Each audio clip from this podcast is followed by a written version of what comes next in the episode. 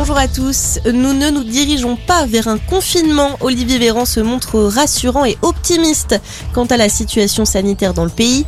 Dans une interview donnée aux Parisiens, le ministre de la Santé assure que de nouvelles restrictions ne sont pas à l'ordre du jour, mais pourraient revenir sur la table en cas d'aggravation de l'épidémie. À noter que la cinquième vague a dépassé le pic de la quatrième vague avec plus de 2500 patients en soins critiques. En Nouvelle-Calédonie, il n'y a pas foule dans les bureaux de vote. Les habitants sont invités à se prononcer aujourd'hui pour ou contre l'indépendance du territoire d'outre-mer.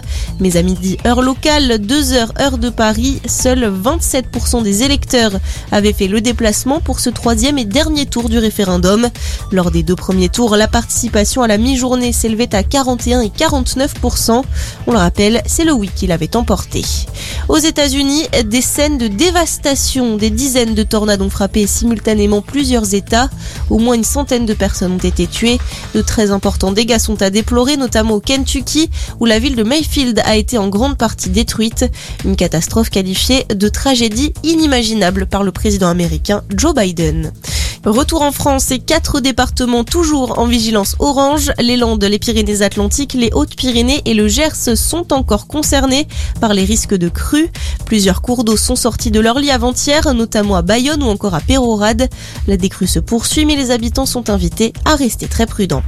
Handball, les Françaises toujours invaincues. L'équipe de France a battu la Serbie hier pour le deuxième match du tour principal du championnat du monde.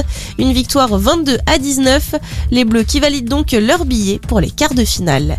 Et puis elle a raflé la couronne et le titre de 92e Miss France. Diane Lair, sacrée reine de beauté nationale hier. La jeune femme de 24 ans est titulaire d'un bachelor en administration des entreprises et travaille dans la promotion immobilière. Bonne journée à tous.